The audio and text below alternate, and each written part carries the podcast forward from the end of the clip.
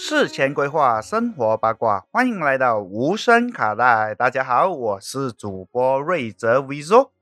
大家有没有发现到今天少了一位可爱女孩子的声音呢？佳明姐姐呢？佳明姐姐怎么不见了呢？瑞泽主播，你把她藏到哪里了呢？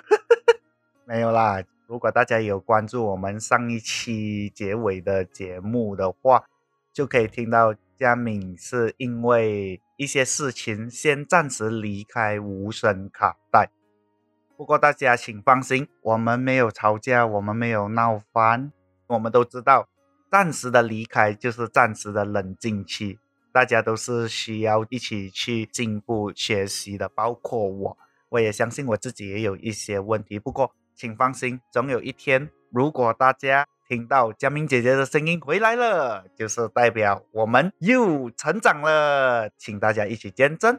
废话不多说，今天就来到了我们的主题。今天是无声卡带第一期，以访问的方式来进行。这个访问的对象他到底是谁呢？嗯，哎，不要卖关子了，他就是我的外公。哈哈哈哈！我们在第二期为什么要做事前规划，就有讲到。我外公很早就已经规划好了福地和配套，因为素材需要，我就去到我外公的家找我外公聊天。在聊天的途中，我就发现到，诶，我外公有讲了一些故事，是以前都没有听过的哦，就让我有一股冲动，马上抓着我外公说：“外公啊，要不要做访问？你在我的 podcast 里面，你再讲多一点你的故事啦，好吗？”他马上一句话对我说：“没有问题，你讲一个时间，我跟住你。”哇，真的很感动，很谢谢我外公给我这样大的 support 啦。之后就马上安排时间。可是当时我只有一个麦，因为另外一个麦在佳明姐姐那一边，所以我会尝试用一种比较特别的形式来呈现给各位听众。对我来说，这是一个。新尝试啦，希望大家会喜欢。废话不多说，我们就开始吧。那一天其实是很明显可以看到我外公很紧张。我来到他的房间，要开始 set up 那个麦克风和我的录音器材。我外公还就站在旁边，好像感觉到他不懂要做些什么东西。后来他就跟我讲啊，这桌子在这边啊，麦克风你可以放这边。然后我就讲说，哎，麦克风我要把这个书垫高一点，然后他就拿书这样子过来，其实是很可爱一下的。当所有的设备都已经设定好了过后，就轮到我开始紧张了，因为第一次这样子面对面跟外公做访问，其实个感觉是很奇怪的。平常我找我外公吃晚餐，我们都是坐一个圆桌，我就坐在旁边。跟外公谈话，可是这一次是面对面，两个大男人面对面，你们想那个感觉会是怎样？后来我就想到，先让我外公介绍先。好，大家好，希望今年呢大家顺顺利利，健健康康，经济好转。谢谢外公。介绍完了过后，我就想到那时候我们录制的时间是新年前夕，还没有过年。我就想到这样的话，我就让我外公介绍他小时候是怎样过年的。一定他小时候过年的方式跟我们现在过年的方式不一样吗？所以我就顺势问他下去。我十多岁的时候呢，是在乡下，你知道吗？那时候我们的生活是看家境，家境好的呢，就东西物质方面呢比较完美了。像我们这些比较贫穷的呢，就希望每年呢都有节日的时候最高兴，就希望有大日子，有节日的时候有大餐车。我们乡下有养鸡养鸭啊这些啊，就是会做一餐丰富的菜，大家团圆啊一家。当时外公小时候是属于马来亚，也就是现在马来西亚的四零年代。那时候马来西亚还属于比较农业，大家都是过到比较辛苦的，所以不管是我外公还是我的爸爸，都有一个共同点，刚才都有听到，就是很喜欢有大日子，因为只有大日子才可以吃到所谓的鸡、鱼、鸭这些，放到来现在对我们来讲是很普通的一个东西。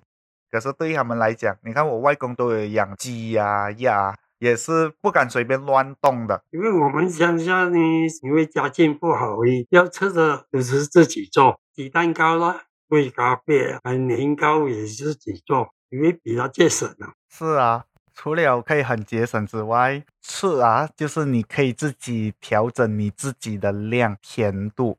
现在如果你去外面买咸它甜，你都没有办法 complain。你们懂得啦，外面卖的东西越甜越多人买啦，没有办法，大家都是一样的。而且哦，他们做年糕的方式不像我们现在这样方便哦。做年糕都要自自己磨，以前没有像现在有机器。完全用那个现在的人以前没有看过，就是一个人拉，好像牛这样了拉了来转，把那个脆米啊磨成浆来做这些年糕。讲真的，当时听完外公讲，我也不是很清楚那个年糕还是怎样做出来的。后来我去上网找，原来外公讲的那个磨器叫石磨。总之，你们想象它就是两三圆形的石头组成的，然后最上面那边有一个窝，你就要以这一个顺时针的方式一直磨，一直磨，一直磨。我看上网那边讲，如果你要磨一个直径六寸的年糕，你至少要磨四十五分钟。当时全部人又是住在同一个村，不可能只是做一个罢了嘛，他们会做十几户人家的这个分量。尤其是新年，如果他们要赶工的话，他们要用到四个人，哇，人力又要，然后体力又要。以前 DIY 真的不容易啊。当然，我外公也不是这样可怜，小时候每天都吃家里做的啦。我外公就有讲到他一个小时候时常吃的一个甜点，它很像 A B C，很像八宝冰。可是这个简化版的零食到底是怎样的嘞？以前我们乡下啊，要讲吃，大概现在小孩子没有看过，叫做乐团呐，冰团呐，冰水的冰啊，那个冰。打岔一下，为什么冰团会叫成血团？就好像冰茶，我们会叫成血茶、血茶、血茶，它到底是怎样演变的？那时候我很疑虑一下。它的冰是拿来用手刨啊，刨到又又好，然后。用手做成一个圆圆的一个冰团，然后就把那个煮好的椰糖倒上去，拿这台戏，大概是两分钱还是三分钱一粒。各位观众，暂时先抛开这样子吃法到底卫生不卫生的问题。你知道，在马来西亚这种降热的天气，如果有机会给你抓着一整个冰团，一口咬下去。或是像我外公讲，用吸管插进冰团里面慢慢吸，哎呦，想到都爽。最重要才两角三角钱。你们看现在麦当劳、麦当劳的 ice cream 卖到多少钱了？像上次佳敏姐姐讲，一块半了嘞。现在还有这样便宜给你吃到没？两三角都吃不到一粒糖果啊！后来外公因为工作的关系来到槟城。外公就一直强调，这个是他最怀念的一个小时候的甜食。来到槟城这个大城市，所有东西都已经变了，就连八宝冰啊、A、B、C 都已经开始用机器来搅来磨了。冰的时候，这些东西很少看到。这个，因为槟城都那时候都已经有那种，就是现在他们。卖红豆冰的搅的，卖红豆冰呢？你不是看有一种搅冰的，很少用用手刨啊。以前它是一个好像板一样啊，这边是刀啊，就这样跑，时常不小心连手都跑到了。看到我外公讲到这边的时候，其实我毛粘，然后我就问我外公，是不是因为有咸味，觉得这是儿时的味道？真的，我外公也是笑到要死那个时候。而且以前手工的话，作品一定参差不齐的啦。有些跑的很优，有些跑的比较粗，跑的优比较好，因为细比较快融嘛。然后我这边猜想啦，因为吸刀比较快嘛，冰块融掉。回到家的时候，家人问：“哎，你有没有吃冰？”我可以讲我没有吃冰啊。没有啦，这个我乱讲的。不过这一点我真的很赞成我外公讲的。我相信各位马来西亚人一定有体验过去人家的派对或是喜宴，就他们家外面会有摆自助餐，我们叫 catering，有一个小区域。专门提供八宝冰、A、B、C 这种冰的甜食，然后都是有一个马来人用那个刨冰机器帮忙刨那些冰出来，结果刨到整个碗都是粗粗的冰，吃到你整个怀疑人生的样子，你知道吗？哎呦，刚才我们有讲到那么多次的，我就有兴趣，以前他们过年是怎样去拜年，然后他们是玩什么东西？我就继续问下去，因为那时候乡村的风气很好，彼此有来往拜年啊，你来我家下，我去你家下，很远都是这样啊，远的地方啊，十多英里有时候。哦，那么十多英里，也就是现在的十六公里这样啊，是怎样去拜年的？是大巴还是什么？坐脚车去。坐脚车，有父母亲用脚车尾带出去拜年了。有时候一辆脚车坐两个人啊，我小小是坐在前面，因为以前的脚车是前面还有一条铁的嘛，坐在那边。那后面的那个架呢，就母亲坐，父亲就大脚车了。两脚车三个人。总之，简单来讲，一辆脚车有三个人。外公坐在那脚车前面的篮子，外公的爸爸大脚车，然后他的妈妈坐在后面。不过我比较在意的不是这辆脚车怎么可以坐这样多人，毕竟在马来西亚甘邦地区，那些马来人坐一辆摩托可以有五个人，一家人坐在摩托上面，还是没有戴头盔啊。所以听到我外公讲一辆脚车有三个人的时候，我是还没有很大惊讶。我比较震撼的是。为什么他爸爸可以带着两个人骑江远十六公里到他们亲戚家？坦白讲，我有骑脚车的这个经验，骑五公里就已经很累了，还要多载两个人，这是我觉得哇哦厉害！以前人真的是体力好的，但是以前的过年呢，我感觉跟现在的过年是差的比较远。这一个我也赞同。我们看外公怎样讲，以前的过年呢。在乡下是很热闹，怎么样讲呢？孩童他们有的玩抛珠，自由放，买来放，买到哇，玩到乒乒乒乓，你丢我，我丢你，用抛子丢来丢去。啊，外公，等一下啊，你讲我丢你，你丢我，用炮竹丢来丢去，到底是怎么一回事啊？现在的小孩子也比较没有像我们以前讲大胆，我们可以拿到点了。来丢，然后我外公就问我：“我现在给你拿着一个烟花或是炮竹，你拿一个打火机去点它，你敢不敢？”老实说，我不敢。哎，真的我是不敢呐，我怕它突然间就点一下，它就马上爆炸了。虽然物理上是没有这样快啦，不过对我来说，放炮竹这方面虽然没有像我外公以前这样牛，拿炮竹丢来丢去。不过，我觉得马来西亚的炮竹氛围还是很热闹的。每次有节日，不管是新年还是开斋节、屠妖节，你都可以看到有住人的地方就一定有人玩烟花、玩炮竹。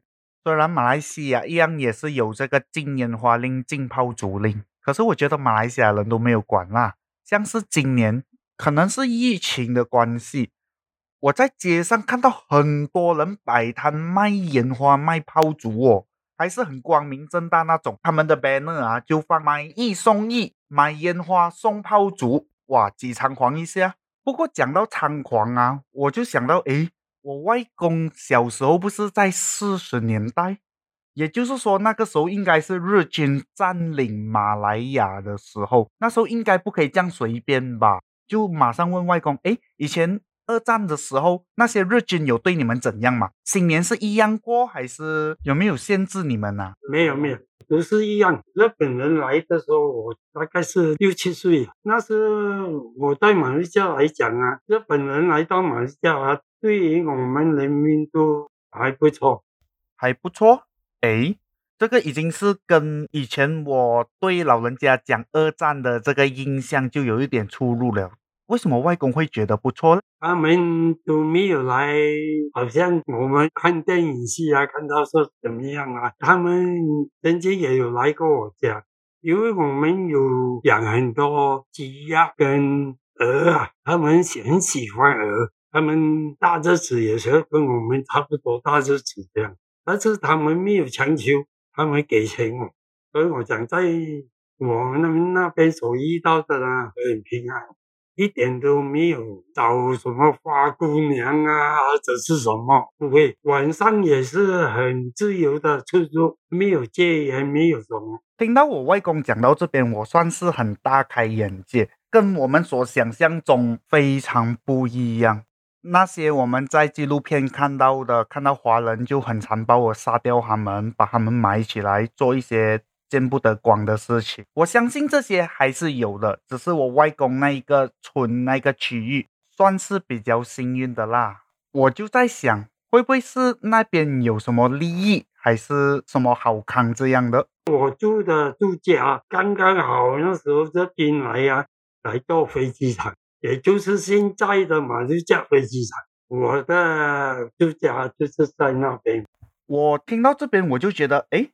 好像跟我所了解的历史有一点不一样哦。以我在上网看到的资料来讲啦，马六甲机场是在一九五二年的时候才开始建的。一九五六年二月二十日，我们的独立之父东姑阿杜拉曼，当时他在伦敦跟伦敦政府谈判，说让马来亚独立过后，他就直接从伦敦。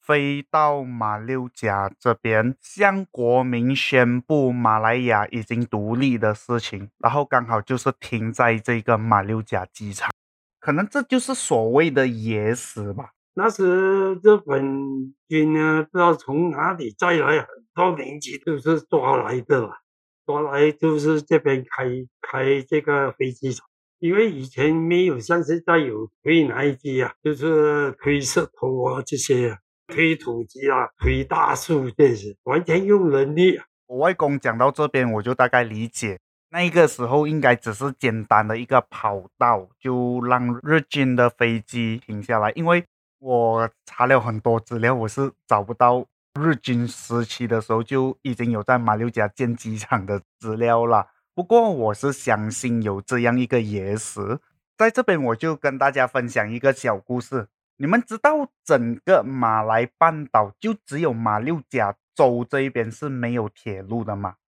想到我外公讲，日军抓很多人过来修机场，同时日本兵也是有抓很多马来亚人去到泰国、缅甸那一带去修死亡铁路。他们除了把人抓过去，同时也顺便带走英国人。占领马来亚时期所建的铁路，他们把它拆出来，然后全部运到去泰国、缅甸那一带，就去修那个死亡铁路。所以马六甲的铁路到底在哪里？全部给日本人拆到去那边了咯。虽然我相信被抓来的那些人是很痛苦一下的，不过接下来我外公所分享的这一个东西，我就觉得有一点点的。哇哦！甚至呢，刚才我谈到了，他抓到很多那些人啊，是好像集中营这样。他晚上也是有开放。我们这些人呢，那都乡村下的，有一些人呢，又有联络到一些日本兵啊，可以进去晚上可以开赌。呃，什么？开赌？开赌堂，就是露天的。那么想我们也是晚上有时候没哪里去。就跑去看他们赌博咯，看他们大人赌博咯。因为他们没有现在我们跑来跑去咯。有时候我们的父母亲也要去赌，去过啦，就是他们赌可以买一二三四五六咯，那是指三个。如果开一，你买到一就赔三，赔一倍；如果开到两个亿就赔两倍，就是这样咯。赌了。差不多一个时间，他到十二点了，晚上是一点多，我们就回家。就我们很小的生活了。Oh my god！我到现在还很难相信哦，老百姓可以这样随便就进到去，有风就可以进到去集中营一起玩赌博，玩细果烂。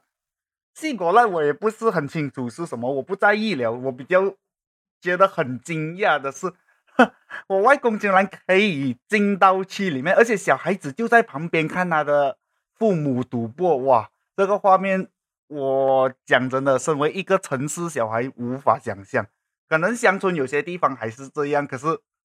我觉得还是很惊讶一下，不过从这边我就可以听到我外公为什么这样喜欢赌。他不是赌很够力那种，他就是纯粹很喜欢赌。他以前还没有疫情的时候，他每次都会去到云顶，一个月好像上几次，就跟着巴士上到云顶去赌，赌了一下，然后就再回来。原来我外公喜欢开赌的这一个。性格啊，是小时候培养出来的。嗯，日本人果然带给我外公不一样的东西。日本人有时候也会跟我们小孩子打打招呼一下，但是在我们的父母有教导，不要接近他们，因为怕已经听说他们杀人啊，什么样啊？因为那时候风声一有传到了，但是在我们那边都没有。因为那时候在我们那个住的地方，那些以前呢，马来亚有叫做有一种义勇军啊，后来变成共产党，不过马来西亚很少，日本兵不会很。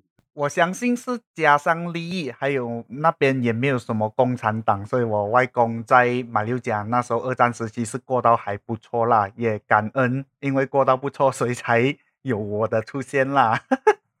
不过，像我外公所讲的义勇军，其实不是义勇军，他叫马来亚人民抗日军，他就是我们马来西亚共产党的前身。找一个机会，我想跟大家去分享关于马来亚共产党的故事。其实，马来亚共产党的成立也是一个比较坎坷的过程。我们不去在意什么政治立场，我们就单纯去看他们故事的话，是觉得哦。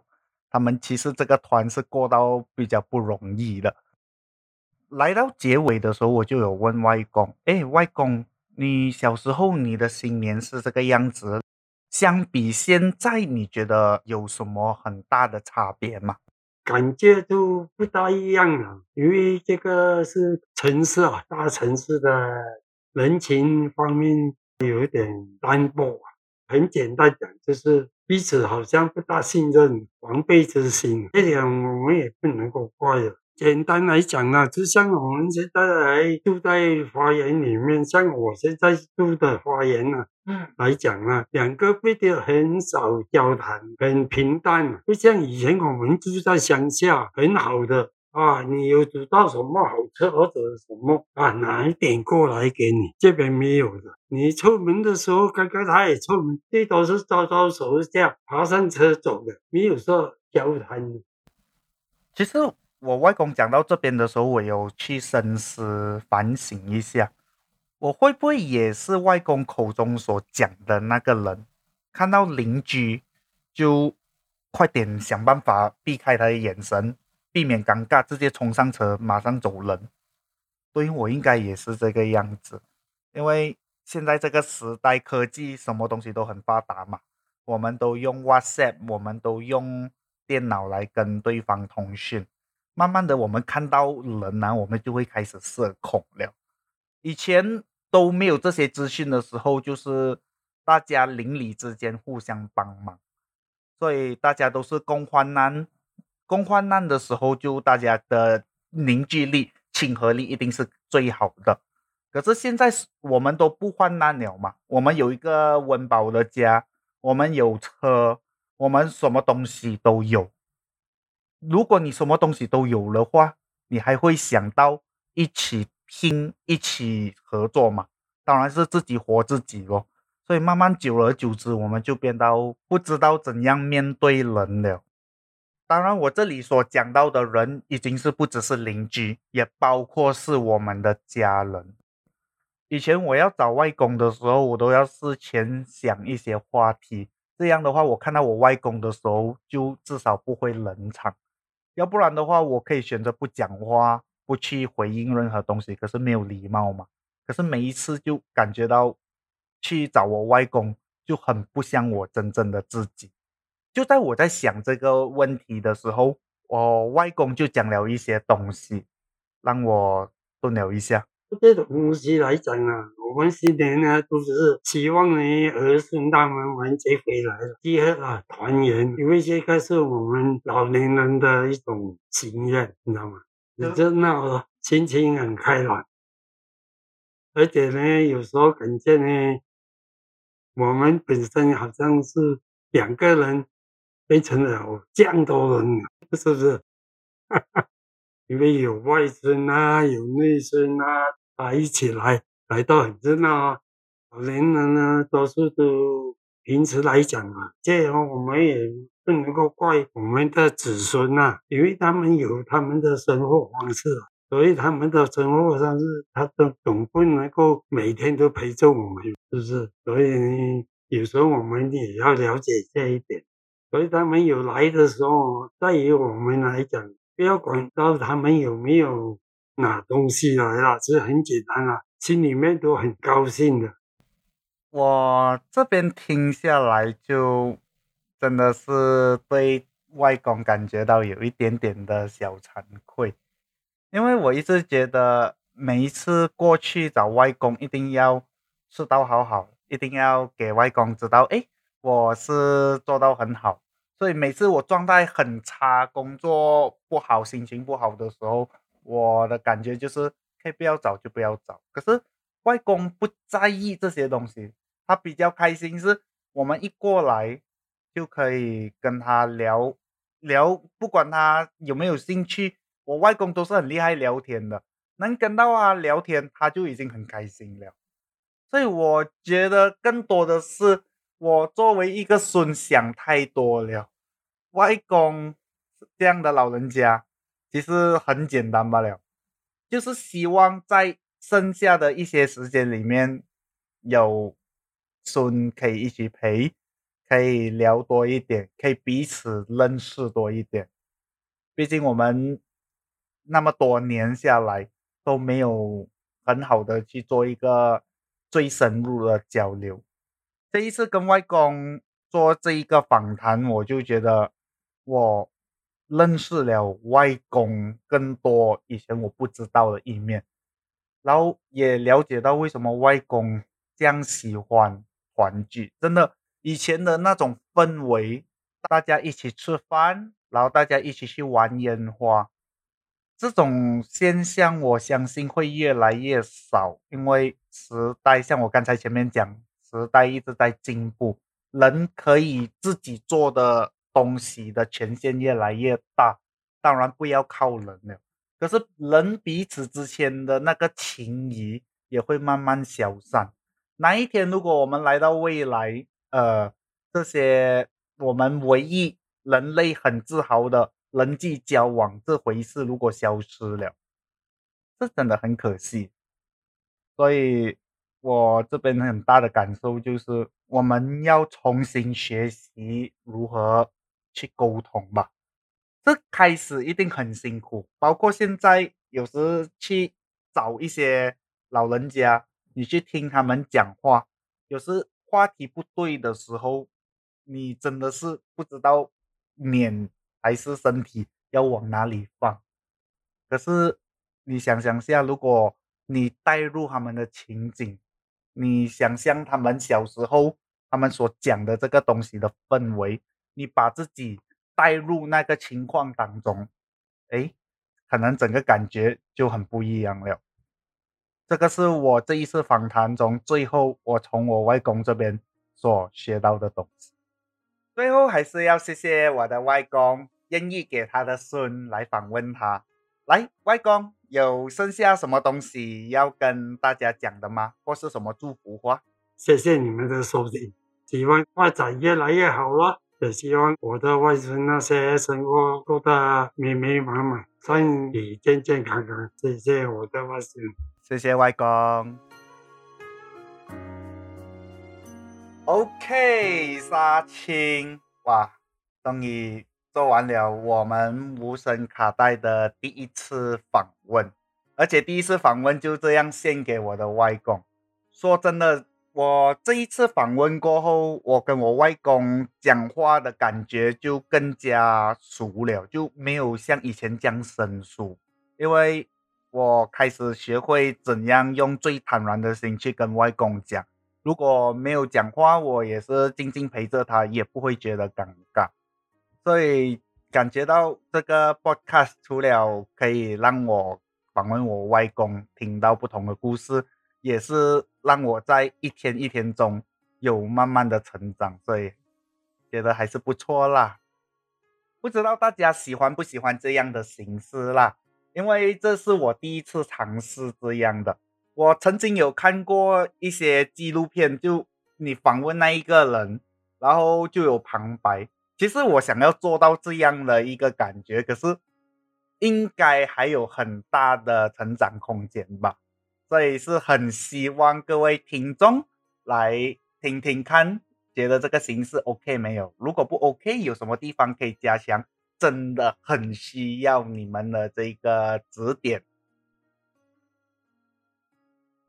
如果有一些听众想要给我们一些 review 或是 feedback 的话，其实很简单，你们可以来到 Instagram 我们无声卡带的 profile。点进我们的 profile 后，你就可以看到一个连接，点开它，你就可以看到发信息给我们这样的字眼。点进去，写下你们觉得有什么东西你们想要听到，或是我们还可以再加油的地方。因为你们的 feedback 就是我们的进步，所以期待大家多多跟我们交流哦。我们可以暂时先用这个 email 跟大家交流。当然，如果有年轻的朋友听众有兴趣的话，我们 Instagram 也是可以直接 PM 的，就是有什么东西大家都是可以在 Instagram 或是我们的 email 里面去联系的。好，欢乐的时光过得特别快，有的时候说拜拜。接下来就是报告时间，我们的节目接下来就会有一个固定的上传频率了，耶！我有收到一些听众问，哎，你们无声卡带几时上传哦？我几时可以去听哦？如果大家想要收听我们最新的节目的话，它就是每两个礼拜六的十二点钟，我们就会 upload 到各大平台。当然，如果你们想要听无声卡带之前的节目的话，你们也可以去到 Spotify、Apple Podcast 还是 Google Podcast 那一边收听我们之前所累计下来的。非常精彩的内容。这样，如果没有什么事的话，我们就起立行礼，谢谢何老师。我们下一期无声卡带再见喽，拜拜。